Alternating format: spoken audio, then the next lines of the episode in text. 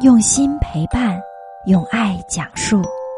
小朋友们好，这里是西西妈妈读绘本。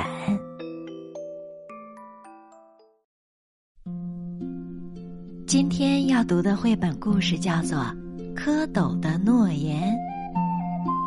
在垂柳轻拂着水面的地方，一只蝌蚪遇到了一个毛毛虫，它们凝视着对方小小的眼睛。彼此相爱了。它是它美丽的彩虹，它是它闪亮的黑珍珠。我爱你，爱你的一切，蝌蚪说。我爱你，爱你的一切，毛毛虫说。答应我，你永远不变。我答应你，他说。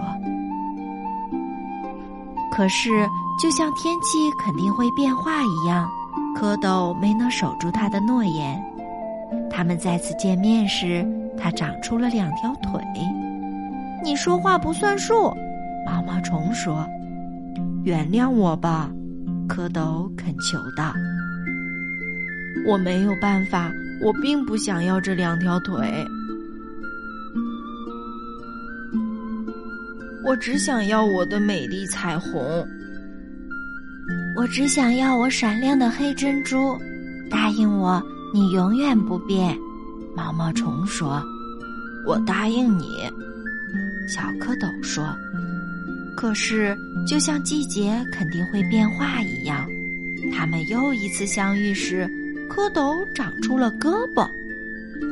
你已经是第二次说话不算数了。”毛毛虫哭了起来：“原谅我吧。”蝌蚪恳求道：“我没有办法，我并不想要这两只胳膊，我只想要我的美丽彩虹。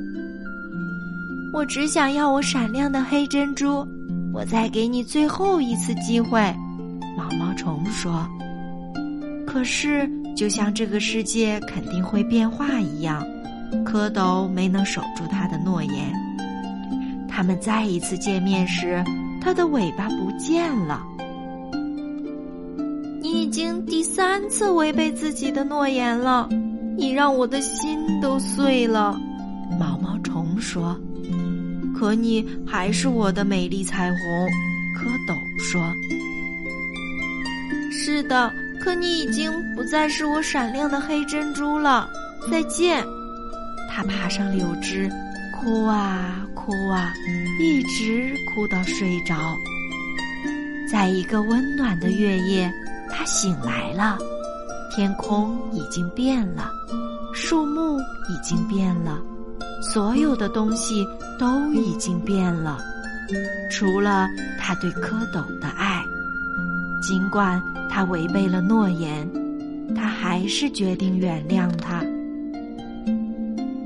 晒干了自己的翅膀，飞下树去找它。在垂柳轻拂着水面的地方，一只青蛙正蹲在一片睡莲上。请问，他说：“你看到我那闪亮的黑？”可是，没容他来得及说出“珍珠”两个字，那只青蛙一跃而起，一口把它吞了下去。然后，他继续在那儿等着，深情的想着他的美丽彩虹，想知道他去了哪里。